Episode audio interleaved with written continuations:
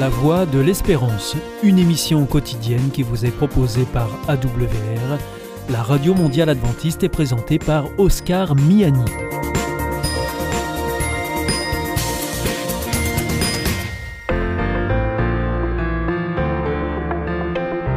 La revue Santé avec le docteur Jean Lincey est présentée par Oscar Miani.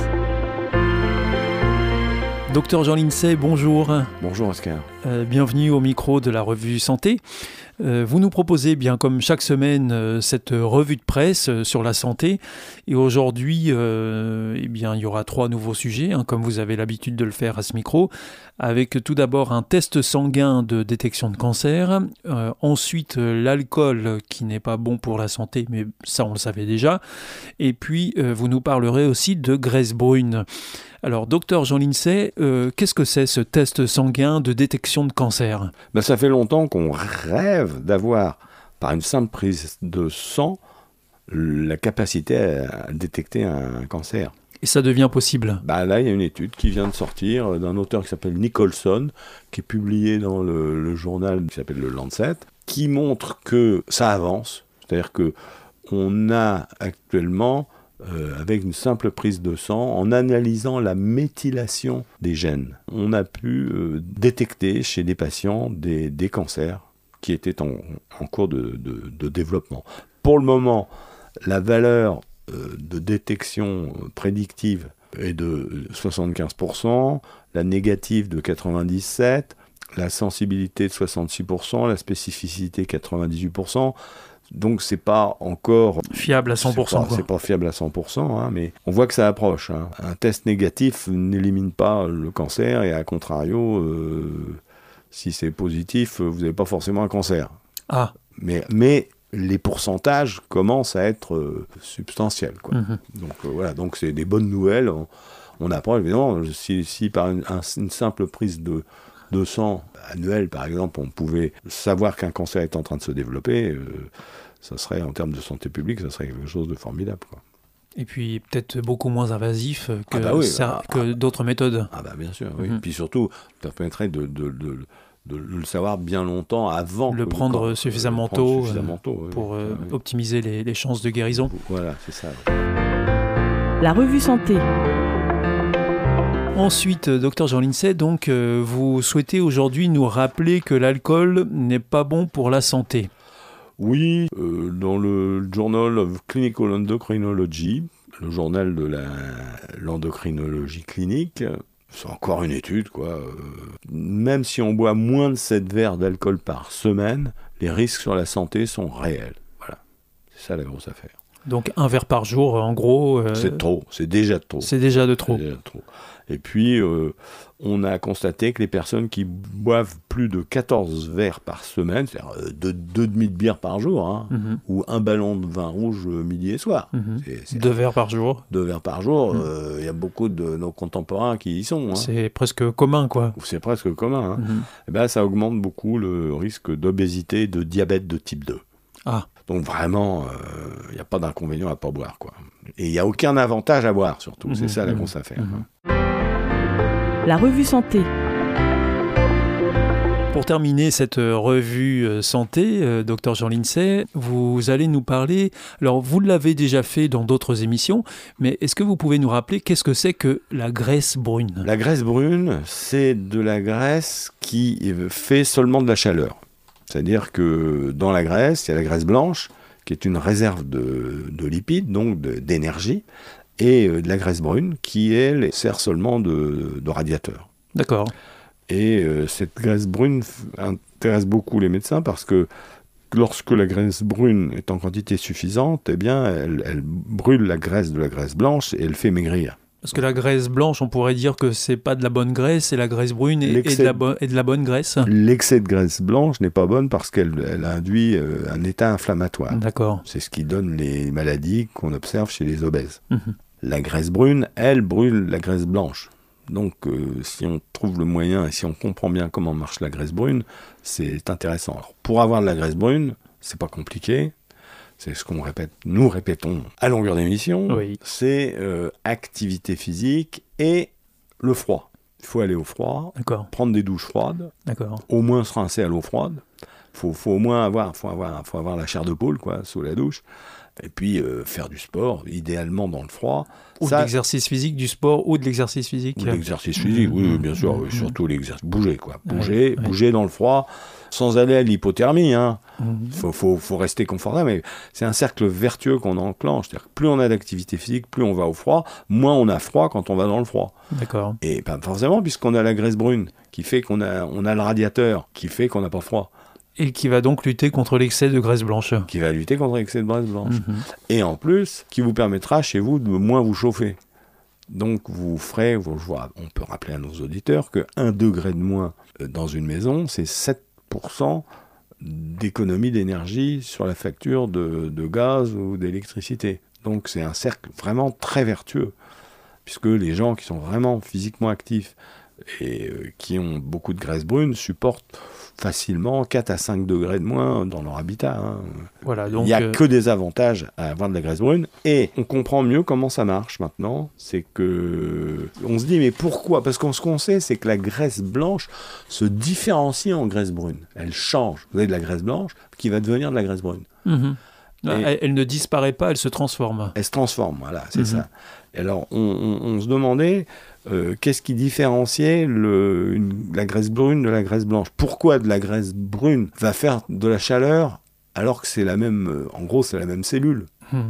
Eh ben, En fait, c'est parce que on sait, alors ça c'est que euh, c'est assez fascinant, c'est-à-dire qu'il y a une protéine de découplage mitochondrial, en fait, dans les cellules adipeuses, on va chercher de l'énergie avec les mitochondries. Les mitochondries, qui sont des petits organismes intracellulaires, vont prendre les lipides, la graisse qui est dans les cellules euh, grasses, pour en extraire l'énergie sous forme d'adénosine triphosphate, l'ATP. Eh bien, dans la graisse brune, on va avoir un découplage mitochondrial comme un bouton, c'est-à-dire qu'au lieu d'aller vers la fabrication d'énergie qui va aller ensuite dans le corps, ça va se mettre à faire seulement de la chaleur. Voilà, donc l'explication. On sait, ah oui, on le sait, mais alors mhm.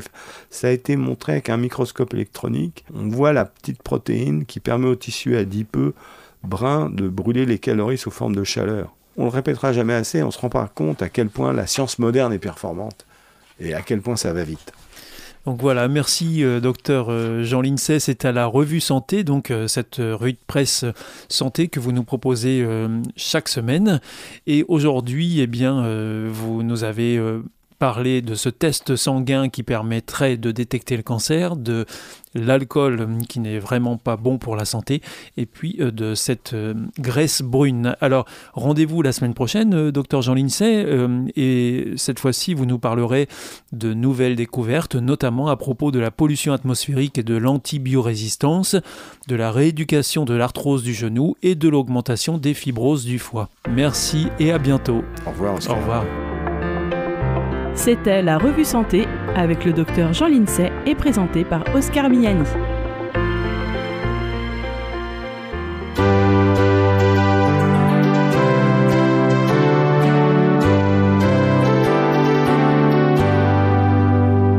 This is Adventist World Radio, the voice of hope. Hier ist Adventist World Radio, die Stimme der Hoffnung. Questa è la radio mondiale adventista. La voce della speranza.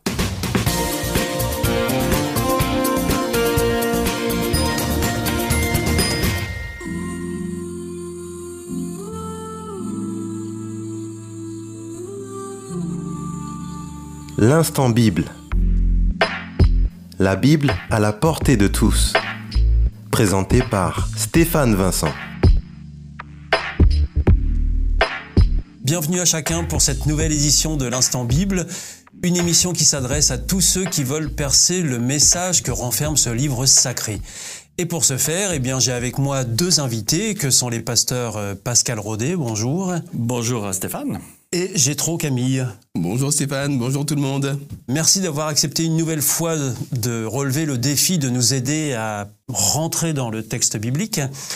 Et euh, donc euh, la Bible, eh bien, elle renferme des mystères, mais aussi des enseignements. Et vous nous proposez de nous arrêter sur l'une des nombreuses histoires racontées par Jésus-Christ lui-même, qui nous aidera à mieux comprendre euh, la notion de prochain que les chrétiens ont souvent à cœur, enfin, on espère en tout cas. Euh, Pasteur Gétro Camille, euh, pourquoi euh, Jésus racontait si souvent des histoires? Mais tout simplement, Stéphane, parce que c'est le meilleur moyen de faire entrer une vérité dans le cœur des gens. C'est très facile de parler à la tête, d'avoir de la théorie, du discours, du blabla. Mais quand les gens entendent une histoire, c'est très différent. Un exemple concret, tiré de l'actualité, triste, la guerre à Gaza. On entend des chiffres, euh, 5000 civils sont morts, 6000 civils sont morts, 8000 civils sont morts, et les chiffres ne nous touchent pas beaucoup, c'est de l'information brute. Mais j'ai entendu ce matin à la radio l'histoire d'un d'un papa qui, qui explique qu'il fait croire à son petit de deux ans que ce sont des feux d'artifice. Et à chaque fois qu'une bombe explose, il fait bravo, bravo, et le petit fait bravo. Et le petit a moins peur comme cela. Et là, mon cœur était brisé. Il a raconté son histoire et j'ai compris beaucoup mieux qu'en ayant une information brute. C'est pour ça que Jésus utilisait les histoires. Est-ce qu'il avait une méthode particulière pour les raconter ces histoires? Il s'adaptait au public.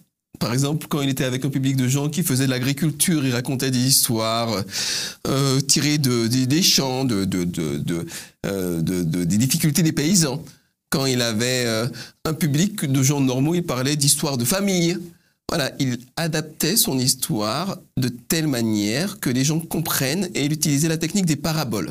Parabole, c'est très facile à comprendre. Vous avez un point A initial, un point B de conclusion et vous avez toute une histoire qui vous permet de partir du point A et d'arriver au point B. On appelle ça une parabole. Le contenu de la parabole n'a pas forcément besoin d'être factuel, technique, etc. L'essentiel, c'est le message. Et alors, est-ce que c'était le seul personnage de la Bible à, à utiliser cette méthode de raconter Non. des histoires ou des paraboles, comme vous venez de nous Non, dire? c'est une technique vieille comme le monde. Tous les prophètes ont utilisé cela. Par exemple, le prophète Nathan, quand il reprend David, David, c'est un roi qui a piqué la femme de son de ses généraux et puis qui l'a fait assassiner pour ne pas avoir apporté le chapeau. Euh, Nathan lui racontait une histoire d'un homme qui était spolié par un riche. Et David a compris la méchanceté de ce qu'il avait fait indirectement au travers de cette histoire-là. Donc, c'est une vieille technique, c'est une excellente technique. Alors Pascal euh, Rodet, je me tourne vers vous. Euh, donc pour cette question de, de prochain, euh, quelle histoire euh, Jésus-Christ raconte-t-il euh, pour faire comprendre qu'est-ce que c'est que le prochain? Alors, il y y a une histoire qui est très connue dans la Bible, qui est très proche de cette notion du prochain, qu'on appelle d'ailleurs aussi le bon samaritain, euh, est une histoire qui est issue d'une simple question d'un jeune qui, euh, euh, d'une personne qui voulait savoir, alors qu'est-ce que je dois faire moi pour hériter de la vie éternelle? Alors Jésus lui dit, écoute, c'est simple, tu respectes les commandements, tu respectes la relation avec les autres et ton prochain comme toi-même. Alors forcément, la question c'est c'est quoi, c'est qui mon prochain? Et donc là, il va commencer, comme disait euh, Gétro tout à l'heure, commencer une histoire pour essayer d'un peu de, de lui expliquer ça. Et il est parti pour une, une, une longue histoire euh, euh, de la vie de courante et de la vie de tous les jours. Cette histoire, on peut la trouver où exactement dans la Bible? Alors on peut la trouver dans le- l'évangile de Luc, euh, qui se trouve au chapitre 10. Elle représente trois personnages, en fin de compte. Enfin, quatre, si on compte celui qui va euh, souffrir un peu de, euh, de voleurs, d'escrocs, etc. Sur la route, hein. il y, a, y a une personne qui, euh, qui marche, qui est dans un lieu euh, très solitaire, euh, et il est agressé. Bon, c'est encore aussi d'actualité. Hein. On a pas mal de, de personnes qui sont euh, agressées, hélas.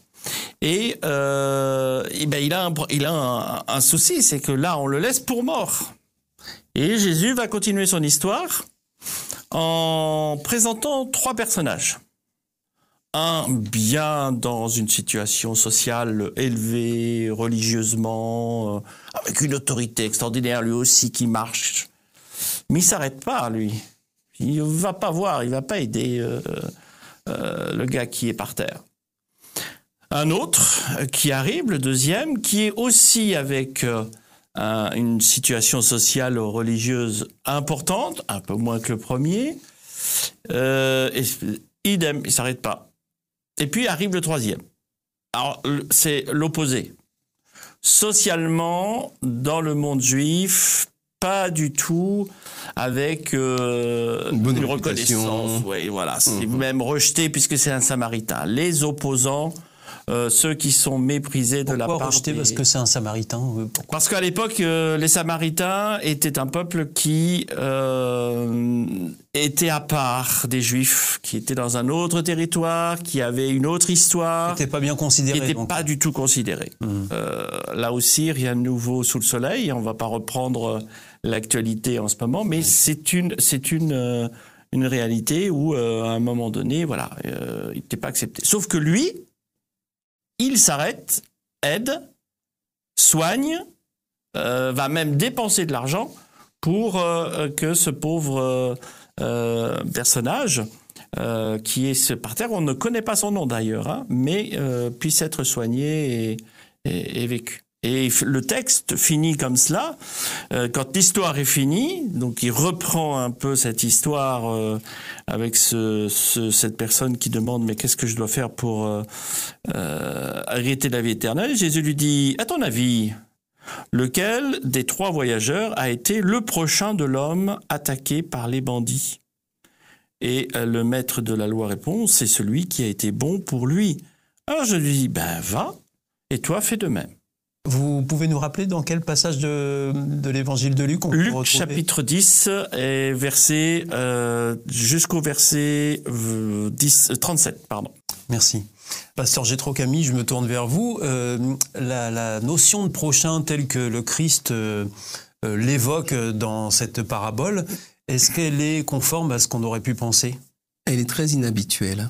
Parce que finalement, chacun a l'habitude de se, quelque part, à cette époque-là, de se ghettoiser. Dans son cercle religieux, dans son cercle ethnique, dans son cercle familial, et considérer autrui comme un ennemi. Même au sein du même peuple, les pharisiens et les sadducéens pouvaient se tirer dans les pattes. euh, les, les samaritains ont une ascendance juive en partie. C'est une des raisons pour lesquelles ils étaient autant détestés, c'est que quelque part ils étaient mélangés à d'autres peuples aussi, et ils avaient adopté un culte euh, un peu différent. Et donc Jésus vient complètement renverser le paradigme en disant, finalement, le prochain c'est l'être humain à qui je peux apporter quelque chose, ou bien qui peut m'apporter quelque chose. Et c'est une vérité très profonde. Parce que hum, habituellement, euh, quand on, on parle de notre prochain, c'est plutôt la, la démarche inverse.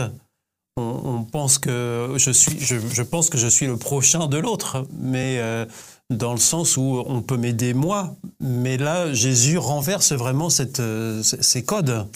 Ah ben, il, les renverse en- de la même manière dans Matthieu euh, chapitre 5, dans un, un texte que je vais pas lire en entier, mais qui est très fort. Sermon sur la montagne, alors attendez voir que je trouve la référence. Vous avez appris qu'on a dit, tu dois aimer ton prochain et détester ton, ami, ton ennemi. Ça, c'est Jésus qui parle. hein. Mais moi, je vous dis, aimez vos ennemis, priez pour ceux qui vous font souffrir. Alors vous serez vraiment les enfants de votre Père qui est dans les cieux. En effet, il fait lever son soleil sur les méchants et sur les bons. Si vous aimez seulement ceux qui vous aiment, quelle récompense est-ce que Dieu va vous donner? Voilà, je lis pas tout, tout le reste, mais l'idée, elle est là, c'est que si je n'aime que de manière intéressée les gens qui me donnent déjà de l'amour, qui me donnent déjà de l'intérêt, quelque part, je suis strictement autocentré. Si je suis capable d'aimer celui que je ne connais pas a priori, mais d'apprendre à le connaître et de lui donner quelque chose, alors j'approche du royaume des cieux. Merci. J'ai envie de vous poser une question à, à vous deux. Euh, au fond, euh, quel message euh, Jésus tente de faire passer à, à son auditoire? Il y a, il y a quelque part un message très important sur euh, la notion de, reconnaître l'autre au même niveau. Euh, le prochain, le terme, le terme est très, très similaire que proche. Est-ce que je suis proche de l'autre? Est-ce que je suis au, euh, est-ce que je me sens un niveau supérieur ou inférieur ou est-ce que je suis au même niveau que l'autre? Or, les trois personnages dans cette histoire euh, que Jésus a racontée, c'est tout un problème de hiérarchie. Les deux premiers ne se sont pas sentis proches de celui qui est par terre. Parce que ben on sait sait pas ce qui s'est passé. C'est peut-être quelqu'un qui est euh, euh, malade, euh, qui pourrait avoir une infection, ou même quelqu'un qui qui s'est battu en tant que gangster avec un autre gangster. Je ne suis pas de ce type-là. Et, je pense ici qu'il y a un message de Jésus qui est en train de nous dire, mais quand tu parles avec quelqu'un, à quel niveau tu te places? Euh, Comment tu, tu, tu, tu l'accompagnes? Est-ce que tu te sens supérieur? Est-ce que tu te sens inférieur de lui? Ou est-ce que tu es au même niveau? Est-ce que c'est ton prochain? Est-ce que c'est celui avec qui tu vas pouvoir apporter euh, des choses? Et, et- et cette notion-là, elle est vraie aussi dans le cadre de l'histoire euh, pour aider, soutenir, apporter une aide bienveillante, mais je crois profondément aussi qu'elle est réelle dans une simple discussion que je peux avoir avec euh, les personnes. Au début de, de l'émission, euh, je précisais que cette notion de prochain, euh, elle tient à cœur des, des chrétiens euh, normalement. Euh, et comment les croyants euh, chrétiens euh, aujourd'hui mettent-ils en place ces enseignements du Christ de l'époque? Les, les chrétiens, est-ce que vous faites allusion, Stéphane, aux chrétiens qui sont vraiment chrétiens au fond de leur cœur ou bien aux chrétiens qui ont simplement le, le titre de chrétien? Alors là, euh, je, je ne souhaitais pas faire de distinction entre les Parce chrétiens que, eux-mêmes. une certaine époque, ma question elle est un petit peu piégeuse parce que, à une certaine époque, l'époque par exemple des croisades, ou bien l'époque euh, où on, envoyait des missionnaires les- euh, coloniser, les, enfin convertir les Indiens ou les aborigènes de manière massive. Le prochain était considéré par, les- par beaucoup de chrétiens comme un inférieur à convertir au christianisme. Mhm. C'est trop limité. C'est trop limité et puis c'est pas forcément une bonne idée. Le, prochain, c'est- celui dans qui je peux me reconnaître, et ça peut être n'importe qui, et à qui Dieu me, Dieu me donne d'apporter quelque chose, ou au contraire, à qui Dieu donne de m'apporter à moi quelque chose. Et donc, quand je me place dans cette relation euh, d'égal à égal, où je me reconnais dans l'autre et l'autre peut se reconnaître dans ce que je suis au-delà des différences, alors on est prochain. Et les chrétiens actuellement, ben, alors il y a toutes sortes de chrétiens qui ont certains cette approche-là, très large, d'autres ont une approche plus, plus peut-être plus euh, prosélyte. Mhm. Mais euh, Jésus, lui, a vraiment voulu tout simplement qu'il y ait de l'amour entre les gens et de la simplicité entre les gens. Et alors donc pour terminer euh, cette émission d'aujourd'hui, selon vous, quelle est la véritable charité chrétienne? Parce qu'on on, on parle souvent de charité chrétienne. Quelle est la véritable charité à votre avis? C'est la charité, justement, Pasteur comme, comme disait euh, euh, Gétro, euh, équilibre. Euh, la charité, c'est parce que je me sens proche de l'autre, je vais l'aider là où il en est. C'est pas parce que je suis supérieur euh, à lui, donc ah je vais l'aider, le pauvre, etc. Je suis quelqu'un de bien, fort, costaud. Euh, non, c'est pas c'est pas dans, dans cette optique-là. C'est parce que je suis proche. Ça pourrait m'arriver à moi, ça pourrait être quelqu'un d'autre. En tant que chrétien, en tant que croyant, en tant que aussi euh, chrétien qui voit le Christ ayant fait la même chose, c'est-à-dire qui s'est mis au même niveau que l'être humain pour apporter de son aide, son salut, son amour, etc. Eh bien, euh, je vais faire de la même manière. Et c'est ça la charité. Tout à fait. Là, là où il en a besoin, je, je répète euh, ce que tu viens de dire, là où il en a besoin. C'est ça. Et la charité vient du, du grec, le mot charité vient du grec charis, euh, qui veut dire cadeau. Et donc la charité, c'est ce qu'on exerce de manière complètement gratuite, sans arrière-pensée de supériorité ou sans arrière-pensée de prosélytisme. C'est ce qu'on donne à autrui, et puis parfois recevoir d'autrui, c'est aussi lui faire un cadeau. Être capable de recevoir ce que l'autre a à offrir, c'est lui permettre d'être tout ce qu'il peut être comme être humain, en termes de richesse notamment, richesse relationnelle et richesse spirituelle. En termes de, cas de, de, de parabole, Oui, d'ailleurs, il y a une autre histoire de, de Jésus où il dit euh, euh, quand il va revenir euh, et qu'il va nous prendre au ciel, etc. Et il va mettre deux- groupes bien distincts. Ceux avec qui ils vont être avec lui au, au ciel et ceux qui ne le sont pas. La raison, le- le- la sélection, bah, il y en a qui ont fait la charité, mais pour un objectif puéril. Et les autres, euh, ah mais euh, quand avons-nous vu avoir euh, faim, avoir soif, etc. À chaque fois que vous avez aidé quelqu'un de semblable que moi, Tout simplement. tout simplement. C'est sans arrière-pensée, sans attente, sans vouloir quelque chose en retour, non. À chaque fois que vous avez fait ça, un des plus petits que... que, euh, c'est- c'est- Oui, parce que la charité qui s'exerce par intérêt, c'est c'est épouvantable. c'est ça. C'est terrible. Tout à fait. Non, mais la charité en soi-même, c'est beau. Alors, C'est- on, aura, on l'occasion de revenir sur cette notion de, de charité euh, lors d'une prochaine émission. Et vous qui cherchez à en savoir plus sur les enseignements que la Bible contient, eh bien, j'ai le plaisir de vous offrir une Bible grâce à notre partenaire Bible qui vous permettra alors de vous replonger dans le texte de Luc que nous venons d'évoquer ensemble. Alors, pour l'obtenir, c'est très simple. il suffit d'en faire la demande aux coordonnées mentionnées juste après cette émission. Pascal Rodet, pasteur Gétro Camille, merci beaucoup de vos interventions dans cette émission. On se retrouve lors d'une prochaine émission qui nous permettra d'aller encore plus loin sur cette thématique du prochain. À très vite. Au revoir. Au revoir. Au revoir.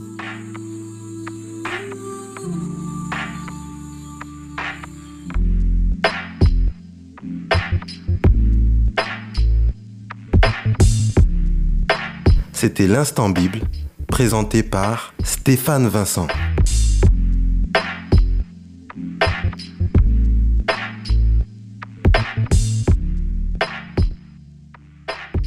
Connais-tu l'IEBC Non, c'est quoi? C'est l'Institut de l'étude de la Bible par correspondance. Tu vas sur le site www.iebc.org et tu découvres tout. En effet, étudier la Bible, c'est vraiment fun. J'ai découvert ces cours gratuits destinés à tous et c'est très intéressant. Moi, j'ai suivi le cours Au nom de l'amour. Il me tarde de découvrir les autres cours gratuits sur la Bible sur www.iebc.org. Notre émission est maintenant terminée. C'était la Radio Mondiale Adventiste, la voix de l'espérance. Je vous souhaite à présent une très bonne continuation. Que Dieu vous bénisse. À demain.